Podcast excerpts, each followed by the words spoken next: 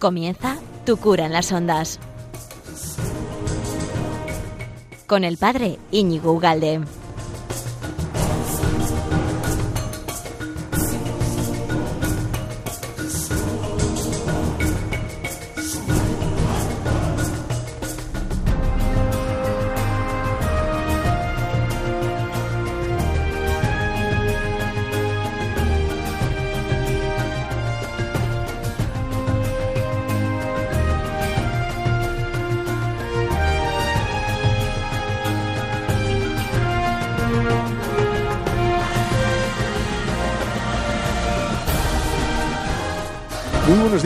Amigo de Radio María, ¿qué tal? Bienvenido a este programa, este sencillo y humilde programa que quiere estar contigo durante unos 50 minutos y quiere entretenerte de la mano de diversos personajes o diversos em, aspectos de bueno que hayan acontecido a lo largo de estas dos semanas que hemos estado sin vernos o, digamos, eh, puntos eh, neurálgicos de la cultura actual que, que, los cristianos tenemos la obligación, el deber y las ganas, además, ¿no? Como de, de vivificar, de animar, de, de, en fin, desbrozar. Hoy tengo de la mano de Blas Pascal, que seguro que te suena, el tal Pascual, Pascal, no Pascual, Pascual es otro. Entonces, eh, de la mano de Pascal, que me he leído su biografía, es que he estado confinado, he estado estupendamente, ¿eh? o sea, ha sido eso de que llaman contacto estrecho.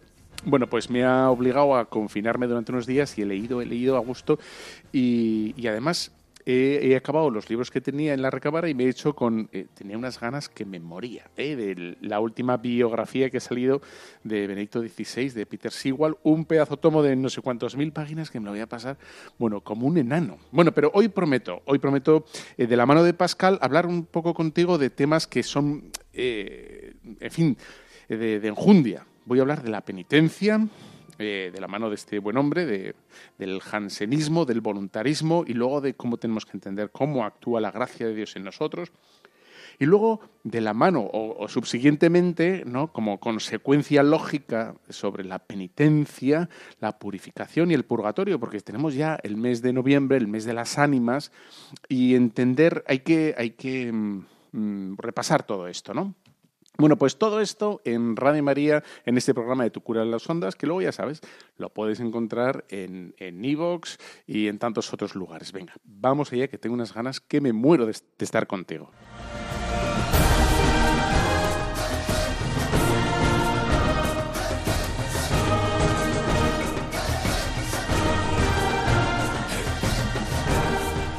Bueno, pues de, tengo que justificar un poco de por qué quiero hablarte de, Blas Pascal. O sea, la verdad es que no es ningún santo, no, no es un doctor de la iglesia, no es un padre de la iglesia, no es un místico, pero.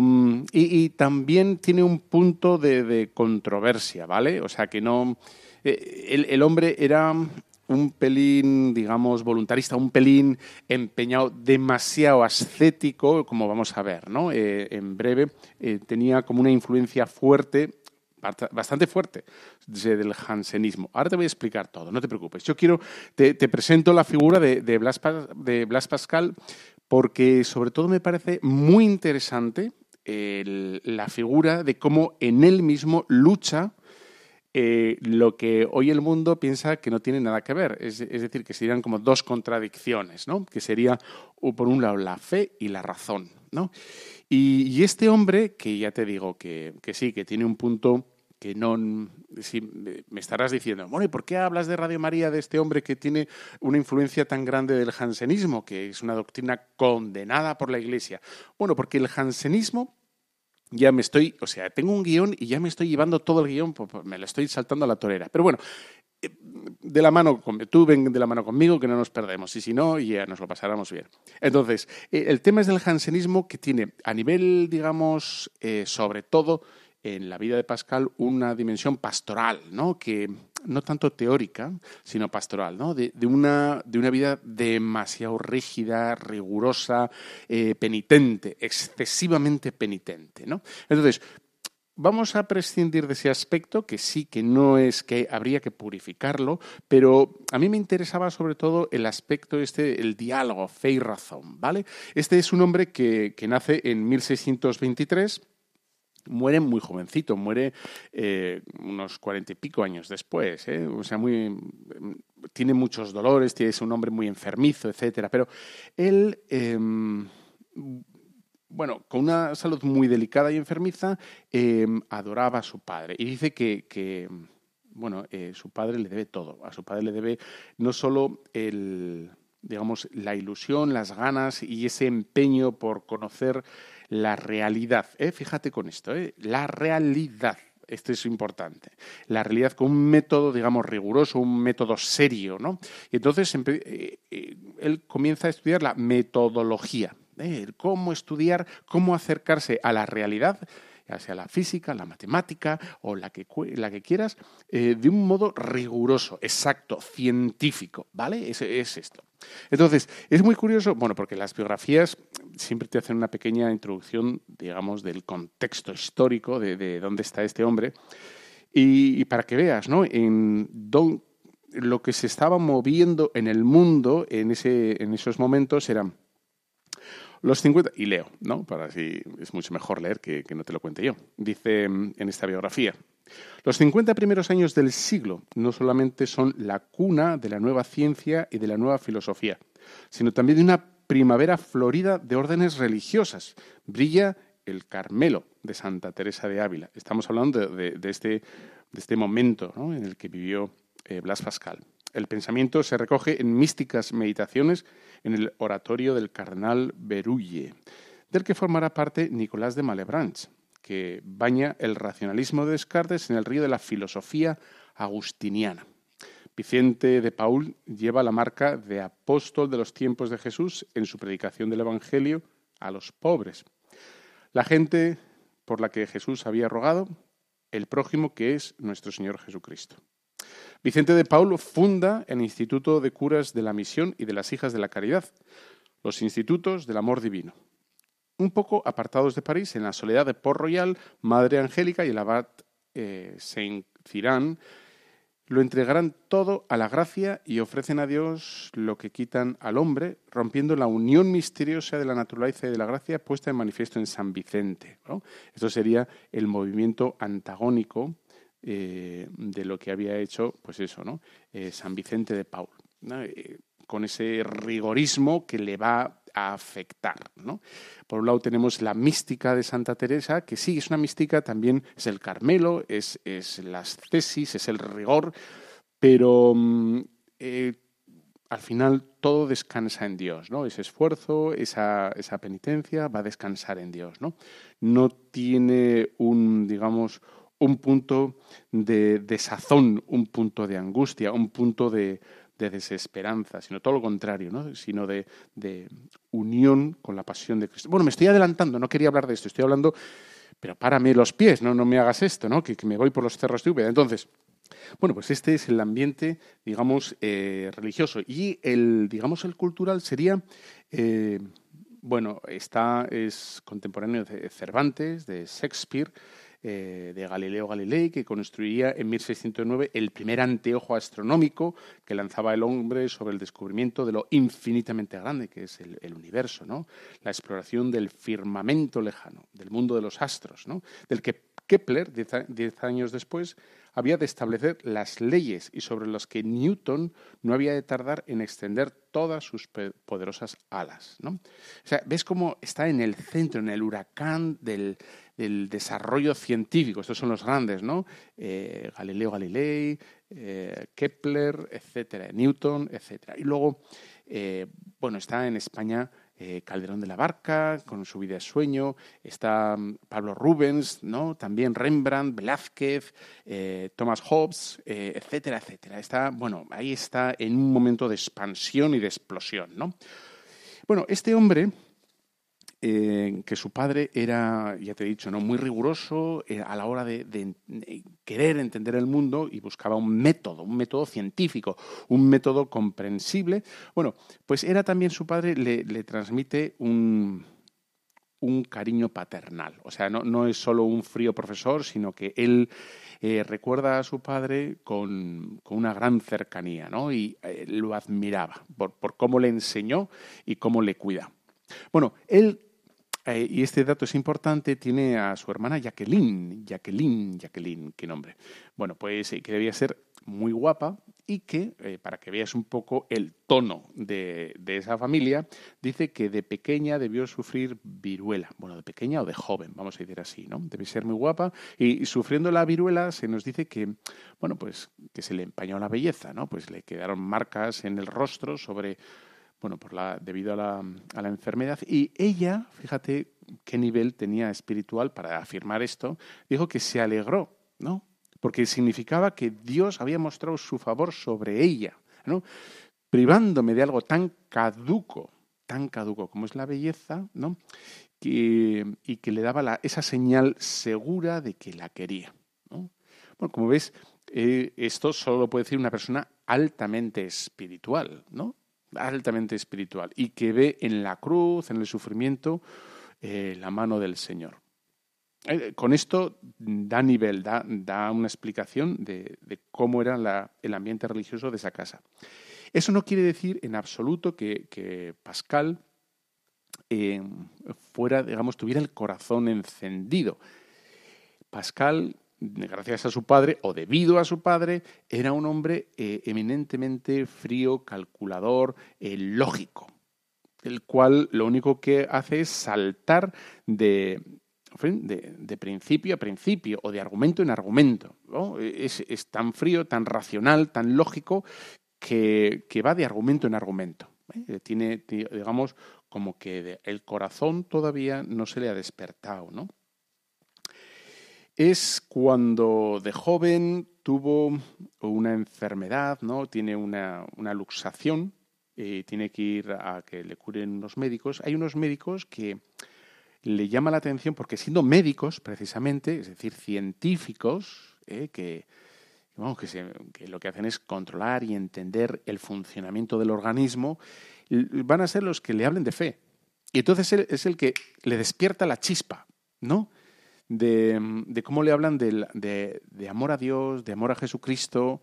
Y entonces es cuando, digamos, la conexión mente-corazón eh, comprensión del misterio de Dios y amar el misterio de Dios, empieza a unirse, empieza como a, producir ese puente, ese nexo, eh, bueno, que él de momento no lo había descubierto.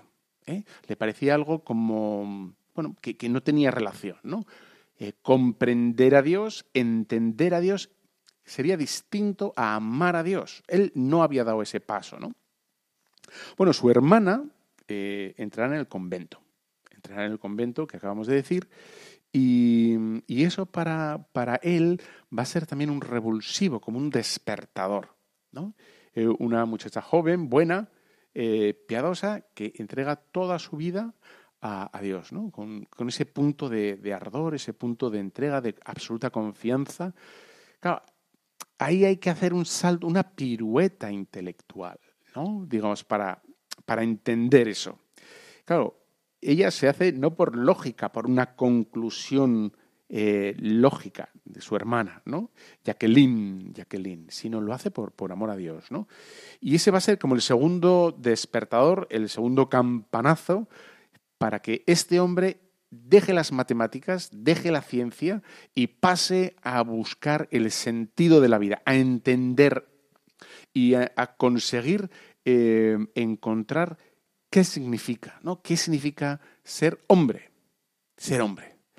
Y el sentido de la vida, efectivamente, lo va a encontrar este, este buen señor, el Pascal, en Jesucristo. Dirá, de hecho, ¿no? Ser cristiano significa amar a Jesús en serio, como él mismo nos ha amado. ¿no? Aquí ya se ve que, que, él recibe algo, se da cuenta de, de cómo Jesucristo le ha amado y entonces se, da cuenta que aquí no es una cuestión de, razonamientos, sino se da cuenta de que es un eh, amor con amor se paga. ¿eh? Amor con amor se paga. Bueno, este renunciar a las ciencias, a la investigación, era un cerebrito, era un fuera de serie. Eh, este con, con, 16 años ya había participado o, había estado metido en el tema de, bueno, la primera Academia de Ciencias, eh, de las Ciencias en París. Cuando todavía eh, la Academia de las Ciencias no era ciencia, eh, Academia de las Ciencias, sino que era, digamos, el, embrión previo. Bueno, él ya había participado con 16 años, ¿no? Con 24 eh, orilla todas este, estas ganas de conocer, de, entender la naturaleza y, y quiere dar ese paso, ¿no? De, comprender a Dios, comprender el misterio del hombre, etc.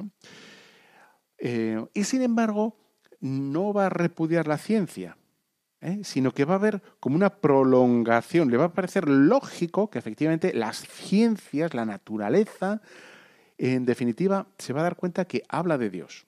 La naturaleza habla de ese Dios creador, va a hablar de ese Dios bueno.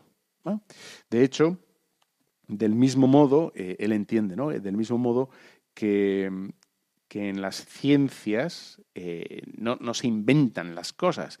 En las ciencias, en la, naturaleza, se descubren las leyes. Eso será lo mismo en la filosofía y en la teología.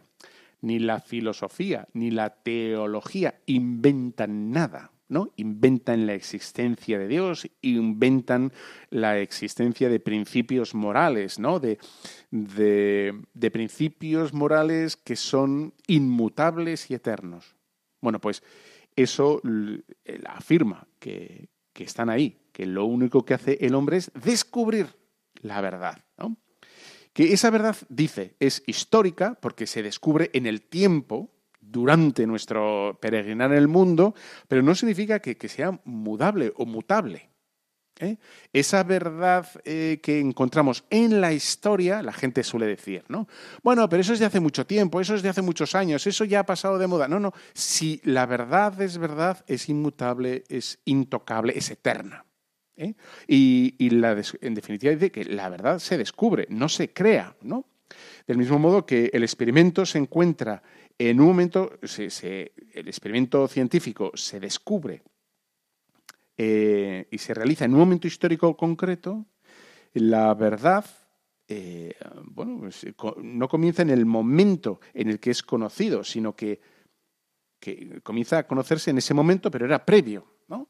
Imagínate, la ley, la ley de la gravedad. La ley de la gravedad se descubre con Newton en el siglo XVII. Bueno, no significa que Newton invente la ley de la, gravedad, sino que la descubre en el, siglo XVII. Antes de Newton era verdad desconocida, pero era verdad. A partir de Newton, la ley de la gravedad ¿eh? va a ser conocida. Y, y, lo único que va a cambiar es que es conocida, sigue siendo igual de inmutable, igual de verdadera, igual de, en fin, de eterna, ¿no? La verdad no cambia. La verdad no cambia. Lo que sí cambia es el conocimiento que tenemos de ella. Eh, antes no se conoce y después sí se conoce. Y luego incluso podemos conocer mejor todavía sus consecuencias, sus implicaciones, etcétera, etcétera. Pero, pero esto, que digamos que es el mundo eh, eh, científico de, de Blas Pascal, el hombre lo que hace es darse cuenta de que efectivamente se puede trasladar al mundo filosófico y teológico. ¿no? Bueno, en definitiva, eh, Pascal siente un, gran vacío existencial que, ayudado de la ciencia, ¿no? de este, como este mm, paralelismo que se puede hacer entre la ciencia y la filosofía, va a ayudar a, bueno, a llenar su corazón, ¿no? a entender que la verdad del hombre sobre quiénes somos, para qué estamos aquí, eh, no se inventa, ¿eh? sino que se descubre. Y en, en cuanto que se descubre, como las leyes científicas, pues va a ser eterna e inmutable. Decía eh, este buen hombre que mi corazón está de tal modo endurecido que ni la enfermedad ni la salud, ni los discursos, ni los libros, ni las sagradas escrituras, ni, ni el Evangelio, ni los ayunos, ni las mortificaciones, ni todos mis esfuerzos, ni los del mundo en su conjunto pueden hacer nada para que comience mi conversión. Si vos no acompañáis todas estas cosas con la asistencia totalmente extraordinaria de vuestra gracia. Aquí es cuando, después de razonar, pensar y dar todos estos, bueno, como estos pasos lógicos, él acaba arrodillándose y pidiendo al cielo la gracia de su conversión. ¿no? La gracia de amar a Dios. Porque no se puede amar a Dios por una conclusión lógica, sino por el contacto con una persona, que es Jesucristo. Y solo ahí podremos, podremos de, verdad amarle. Bueno, y ahí comienza entonces, digamos, como su, su conversión, su, su acercamiento a, a, Jesucristo. Insisto, que va a ser acompañado con una ascesis muy rigurosa, con una penitencia excesiva, un poco lacerante y quizá un poco pesimista, ¿vale? Que eso sería el jansenismo. Pero no porque el, digamos, la penitencia y la mortificación y la ascesis sea mala, sino porque la entiende y la vive de un modo que no es el católico, desde la, en fin, desde la esperanza, desde el optimismo, desde la cercanía de Dios, ¿no? Bueno, este buen hombre, eh, Blas Pascal, fíjate, ¿no? Eh, de, ser un científico reconocido, brillante por todo, digamos, la comunidad científica, ¿eh? pues abandona todo y, bueno, se, mete a casi casi a, teólogo, ¿no? No, no es teólogo, no es teólogo, pero, pero tiene unas reflexiones, por ejemplo, como esta, te brindo dos, ¿no? Dice, todo cuanto se haya destinado a durar menos que el alma, no puede satisfacer el deseo del alma misma es un, es un aserto, una intuición, una afirmación muy aguda, ¿no? Muy aguda. El alma que es eterna, el alma que está destinada a vivir para siempre, está destinada a cosas grandes, no le puedes dar baratijas, no le puedes, no le puedes dar barro, no le puedes dar barro porque, bueno, a lo mejor se entretiene cinco minutos, pero al final le, va a pesar todo eso. Esa es una, una afirmación de nuestro amigo Pascal. Y luego, el hombre evidentemente ha sido hecho para pensar, en esto reside toda su dignidad y su mérito. Todo su deber es pensar correctamente. Ahora bien, el orden del pensamiento reside en comenzar por sí mismos, siendo autores de él según su propio fin. ¿Y qué piensa ahora la gente? Dice el mismo Pascal. Pues no, no, precisamente en esto, sino en bailar, en tocar la lira, en cantar, aquí podríamos decir, hacerse selfies, en ir a la isla de los inmortales, y salir en el Masterchef y, bueno, que todo eso está bien. No, la isla esta no, no está bien, creo. Y esto sí, el Masterchef sí. Pero, en fin, está excesivamente volcado en la, distracción. Y ya tengo que hacer una pausa porque llevo mucho tiempo y estarás exhausto escuchando y se te ha quemado la oreja y dirás, bueno, este que ponga, que ponga un poco de pausa a esto, ¿no?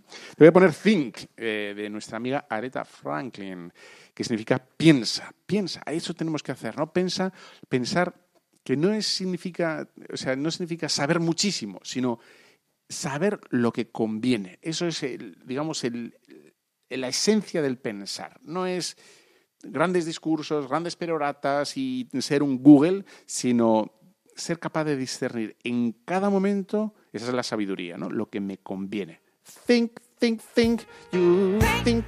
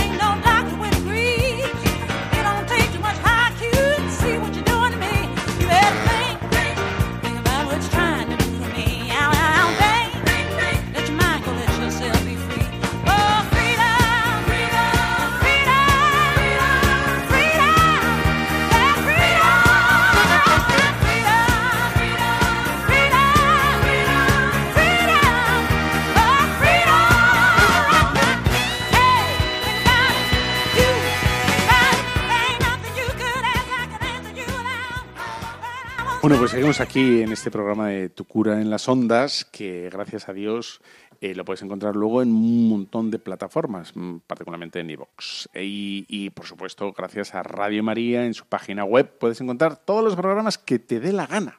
Todos de la Casa de Radio María, claro. ¿eh?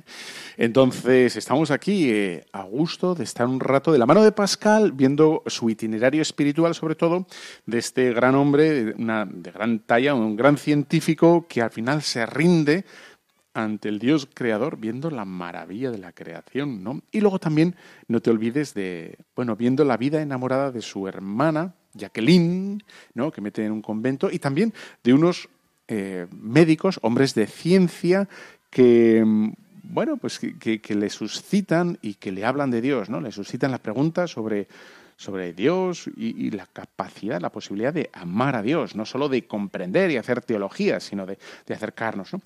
Él, y ya voy a pasar al siguiente punto, ¿eh? pero déjame, es que ya eh, preparo un montón de cosas y luego se me va, el, yo qué sé, se me va el tiempo, se me va, se me va. Es como los exámenes, ¿no? Profesor, y tal, cinco minutos más. No, hay un punto, y cinco minutos más. Bueno, yo qué sé. Bueno, entonces, eh, el hombre también eh, está en ese mundo, el siglo XVII ya empieza el racionalismo, el escepticismo, la gente empieza, bueno, a ser frivolona en el sentido de abandonar la idea de Dios y él quiere ayudar a, los escépticos, a los que no se acercan a Dios, a creer, ¿no? A creer. Y entonces tiene grandes, bueno, varias afirmaciones sobre los escépticos, ¿no? Entonces, eh, como para animarles y ayudarles a creer, ¿no? dice, y te leo. El escepticismo, precisamente porque es una prueba de la corrupción del hombre, o se convierte o cae en contradicción. En efecto, es contradictorio declararse radicalmente escépticos y afirmar la vanidad de todo. El escepticismo se hace siempre dogmatismo. Es necesario sacarlo de esta contradicción, de modo que el escéptico, precisamente en cuanto que escéptico, reconozca la verdad cristiana de la caída, que por cierto evidencia la verdad del rescate.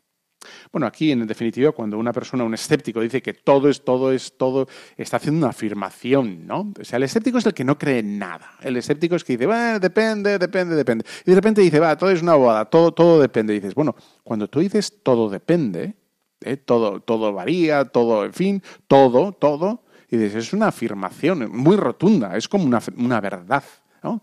Y dices, bueno, ¿por qué? porque te estás contradiciendo. No puede ser que no creas en nada diciendo que todo, que todo es no sé. Y dices, cuando dices todo es, en fin, variable o subjetivo o depende, eso es una afirmación mm, absoluta. Todo es relativo. Entonces, tú pretendes que decir que eso es verdad, que hay una verdad, que todo es relativo. Por lo tanto, sobre todo eres un hombre contradictorio. ¿eh? Eres una paradoja, eres un interrogante con patas, eres un, un eh, en fin, ah, qué desastre, ¿no? no por favor. Dice otra vez más, eh, hablando a los escépticos, ¿no? Ese, ese intento de que sean lógicos y no incoherentes o contradictorios. Dice, la razón jamás se sometería si no juzgara que hay casos en que debe someterse. Así pues, es justo que se someta cuando cree que debe hacerlo.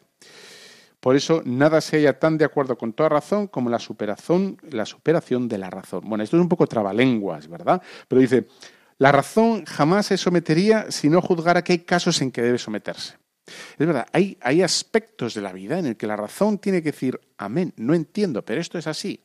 ¿eh? Todo, todo hombre es digno de ser amado. ¿eh? Todo hombre es digno de ser amado. Bueno, pues eso, que a veces me puede superar, es, es la razón, se rinde, porque intuye que es, que es tal cual, ¿no?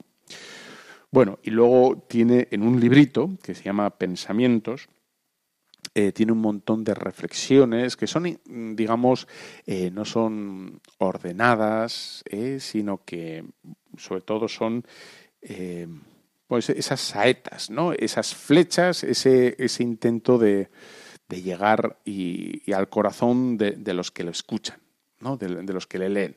Y dicen, bueno, Jesucristo, Jesucristo, y lo trata con un cariño y una, bueno, y una bondad enorme.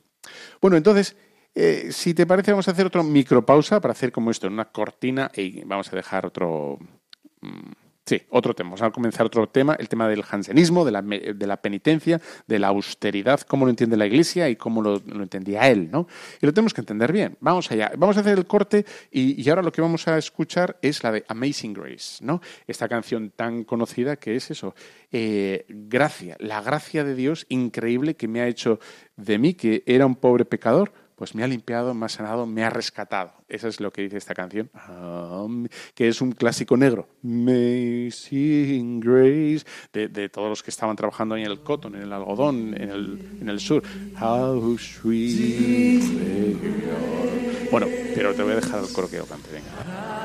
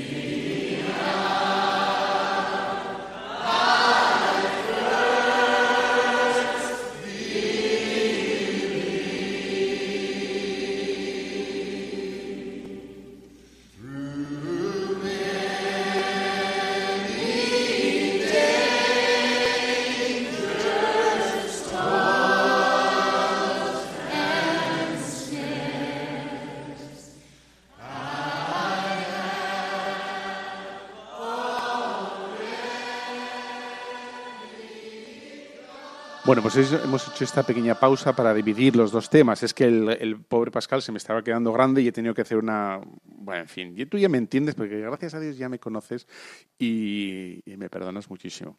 Bueno, pues estamos aquí en Radio María, Tu cura en las ondas, quincenalmente, a gustísimo, luego lo encuentras por ahí. Y es muy bueno, sería bueno si te da la gana, ¿vale? No es obligatorio. Pero cuando entres en cualquier plataforma, la que sea, que le des el el me gusta, ¿no? Porque los algoritmos estos son, son más listos que lo, que tú crees, ¿no? Entonces entiende que eso gusta a la gente. Eso también lo hagas mucho con Radio María y con las cosas buenas. Las cosas buenas hay que promoverlas, ¿vale?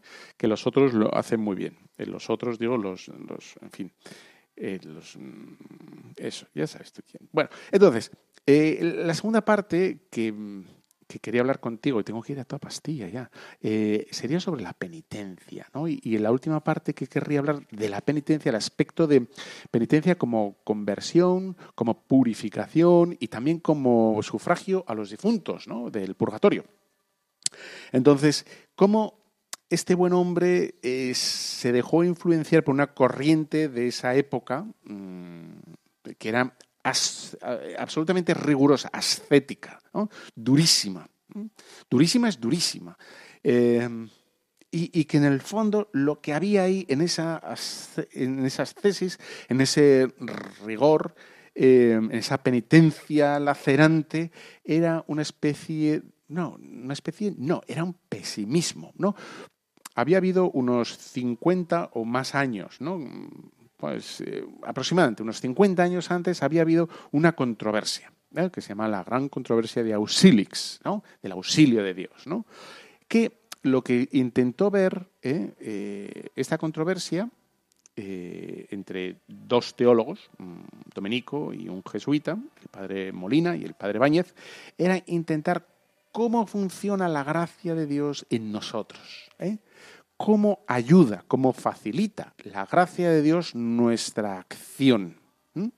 Claro, depende de cómo hables de la gracia de Dios en nosotros, pues va a pasar que o conviertes al hombre en una especie de, robot sin alma, que sería empujado por la gracia sin que el hombre tenga que hacer absolutamente nada, por lo tanto dices, bueno, si la gracia de Dios lo va a hacer absolutamente todo, y cuando digo todo es todo, eh, ¿para qué nos ha dado Dios la voluntad? ¿Eh? ¿Qué tiene que hacer? ¿Cuál es el papel de la voluntad? Y por otro lado, si subrayas tanto la voluntad, no, porque tenemos voluntad, Dios nos ha hecho libres y por eso tenemos voluntad, y, es verdad también, y dices, bueno, eh, estaríamos eh, solos ante el peligro, ¿no? Sin posibilidad de lucrarnos de la gracia de Dios, de la ayuda de Dios, o de librarnos, si quieres decirlo en negativo, de nuestras propias trampas, ¿no? De, las seducciones del pecado, de nuestras propias debilidades, etcétera, ¿no? Bueno, en esta controversia, en el que, como ves, los dos protagonistas son la gracia de Dios y nuestra voluntad, ¿eh? pues bueno, ahí estuvo el padre Molina que, que, daba todo el peso de la salvación en la voluntad. ¿eh? Es decir, recalcaba tanto que somos libres que es el hombre prácticamente solo, prácticamente solo el que tiene que llegar al cielo. Donde la gracia de Dios, lo que la ayuda de Dios en los sacramentos, en la oración, eh, a través de tantos canales, quedaría tan disminuida, tan diluida, que, en definitiva sería, eh, pues estarías tú solo ¿eh? ante el desierto.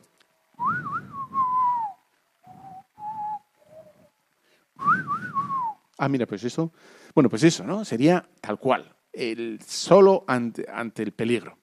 Y dices, claro, ¿y eso qué produce?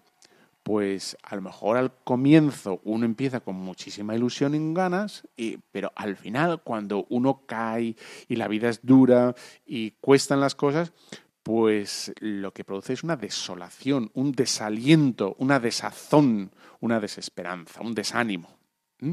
Y por lo tanto, em, aquí tienes como la consecuencia de estas dos cosas sería o el abandono, y dices, no puedo más, esto es imposible, yo solo no puedo, por lo tanto es imposible, eh, esto no se puede cumplir, me voy, abandono, bye bye. O la otra es lanzarme desesperadamente a, una penitencia eh, excesiva.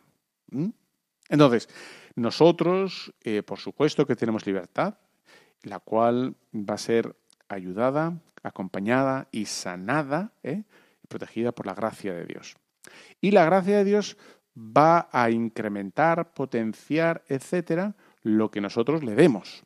¿eh?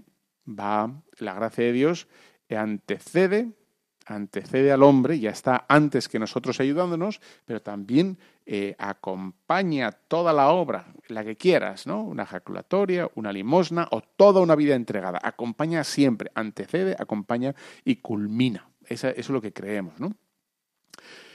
En definitiva, la intención de esta gente eh, en esa penitencia excesiva era salvaguardar y defender eh, la acción de Dios en ellos, ¿no? Que querían, son como ves, Pascal, estas, esas sentencias, ese libro, era bien intencionado, pero estaba mal entendido, de tal manera que ellos se veían absolutamente solos, ¿no? Ante el mundo. Y por eso rechazaban de forma tajante cosas que en sí mismas no son tan malas. ¿eh? El bailar, el pasárselo bien, ver una película, y dices, no, porque ahí está el demonio. Y dices, Mm, no, no vamos a exagerar, ¿no? Es decir, que poner el corazón en, esos gozos y pensar todo el día en eso, efectivamente, eso está mal, ¿no? Pero ver, escuchar la música, eh, poner una película, disfrutar de, un paseo, o un buen pastel, o unos pimientos de lodosa que están que te mueres con unos ajitos y luego le echas en una cazuelita de barro un huevo y el pimiento, así, un, poquito de aceite, así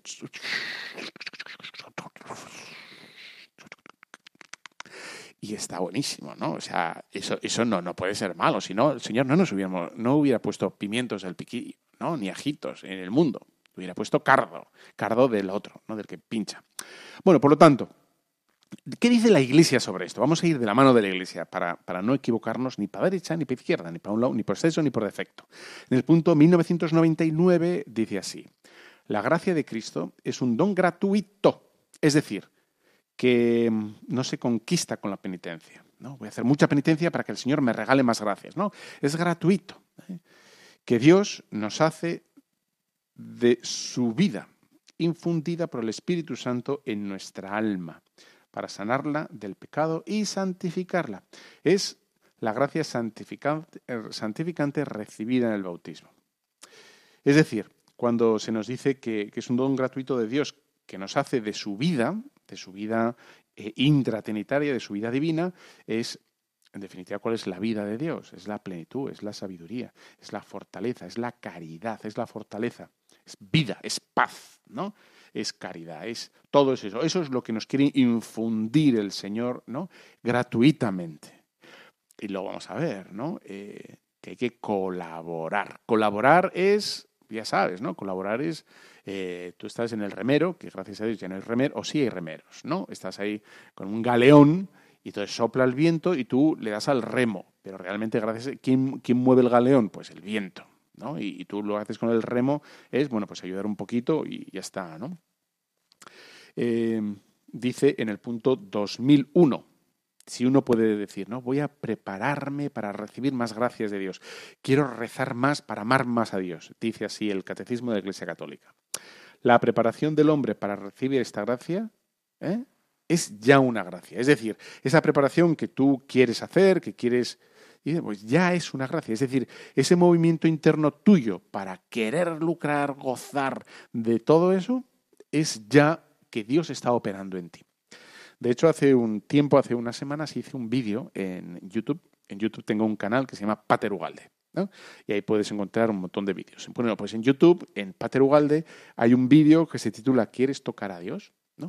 Y ahí salía el paso como de, de, la idea esa de que cuando comulgas tocas a Dios. Y dices, no, propiamente, tocar, tocar propiamente, no tocas a Dios. O sea, tocas las, las especies, tocas el pan, y los sacerdotes sumimos el vino, son las, los accidentes ¿no? del cuerpo y la sangre de Cristo. No tocas a Dios más que espiritualmente, pero no significa que cuando el Señor entra en nosotros por la comunión, no significa que, que aunque lo estás tocando efectivamente, espiritualmente, tengas que sentir absolutamente nada.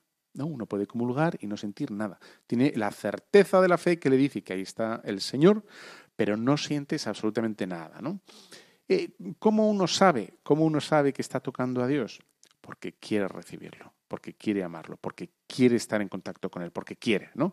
Ese deseo, ese deseo de, no apartarse de Dios, ese, ese deseo es de Dios, aunque tú pienses que eres tú aunque tú pienses que eres tú el, promotor de ese, el promotor de ese deseo es Dios. Aunque tú colaboras y lo quieres y abrazas y acaricias ese deseo, ¿no? Pero acuérdate, ¿no? De aquella en el Evangelio, ¿no? La multitud rodeaba a Jesús, ¿no? Le, apretujaba y solo una tocó al Señor y dijo, si le toco el borde de su manto, quedaré sana, ¿no? ¿Quién le toca de verdad al Señor? ¿Quién le está tocando? Esta mujer.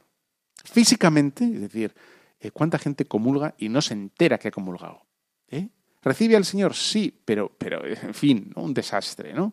¿Quién toca al Señor? El que, el que va con hambre, ¿no? Y ese, hambre te lo ha puesto el Señor en ti. Y quiere decir que está el Señor contigo. ¿no? Por lo tanto, el tocar, ese tocar es ya del Señor. Bueno, pues aquí esto lo explico un poquito en, este vídeo de, Internet. Decía San Agustín, y leo la cita, ciertamente nosotros trabajamos también. Es decir, ya ves que San Agustín afirma que nosotros tenemos que hacer algo, ¿no? Y sigo con la cita. Pero no hacemos más que trabajar con Dios que trabaja. Aquí, como juega San Agustín, es un, es un crack, ¿no? Pero no hacemos otra cosa que trabajar con Dios que trabaja. Es decir, que nosotros nos, nos acoplamos, nos añadimos a un, a un, Dios que ya está en nosotros eh, promoviendo nuestra salvación. Porque su misericordia se nos adelantó para que fuésemos curados. ahí, por tanto, nos antecede. ¿no? Nos sigue todavía para que, una vez más sanados, seamos vivificados. Se nos adelanta para que seamos llamados. Nos sigue para que seamos glorificados, para que vivamos con Dios, pues sin Él no podemos hacer nada. ¿no? Es decir, eh, bueno, pues así actúa el Señor. ¿no? La libre iniciativa de Dios exige la respuesta libre del hombre. Otra vez, esto es el catecismo de la Iglesia Católica. ¿no? Cuando ves que, quieres rezar, cuando ves que tendrías que hacer algo, no me quedan más que cinco minutos para la segunda parte que quiero. Así no podemos llegar a ningún sitio. Venga, vamos a hacer una micropausa. Te pongo esta canción de Kirk Franklin y Kelly Price, que es sobre sobre bueno, es que es la típica yankada que yankee muy yankee que me gusta mucho no son hay cinco negros cantando una voz estupenda y hacen cada uno con la voz lo que le da gana y cada uno tiene un don. Y aquí este es el que no tenemos y, bueno, yo espero en el cielo cantar la mitad de estos. A ver, espero que te guste. I got friends all over the place. It's gonna be beautiful. All the healthcare workers, all my brothers and sisters in the storm. Today's a new day, yeah, but there is no sunshine. And nothing but clouds, and it's dark in my heart, and it feels like a cold night. Mm, today's a new day, yeah. But where are my blue skies? Where is the love and the joy that you promised me? Tell me it's alright. I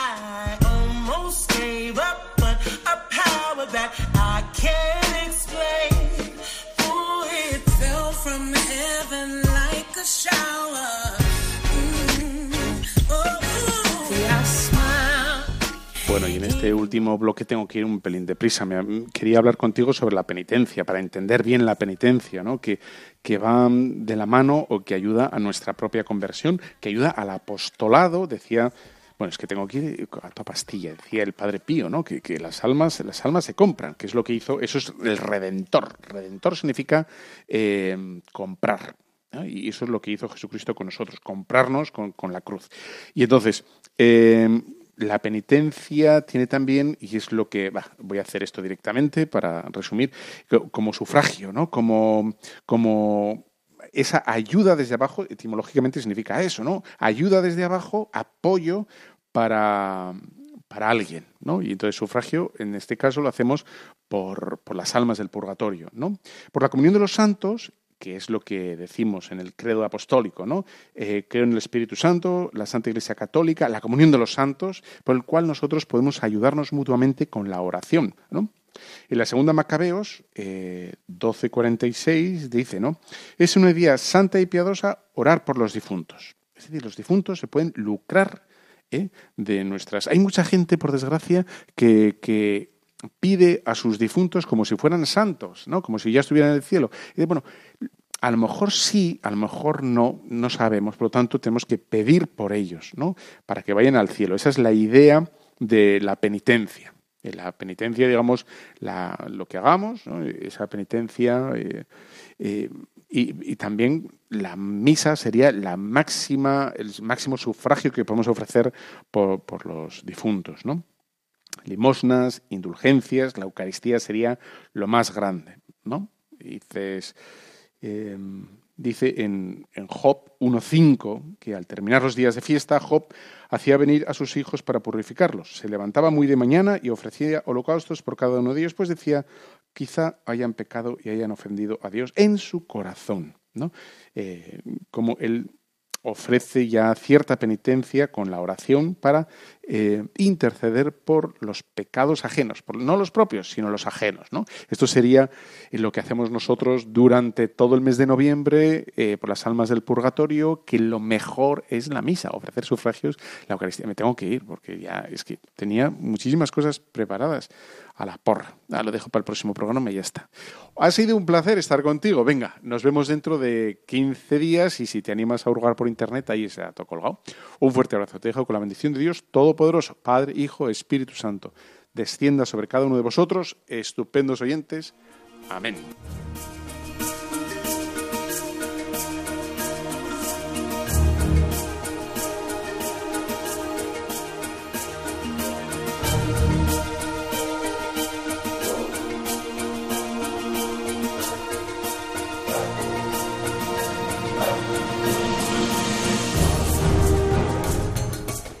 Han escuchado Tu cura en las ondas con el padre Íñigo Ugalde.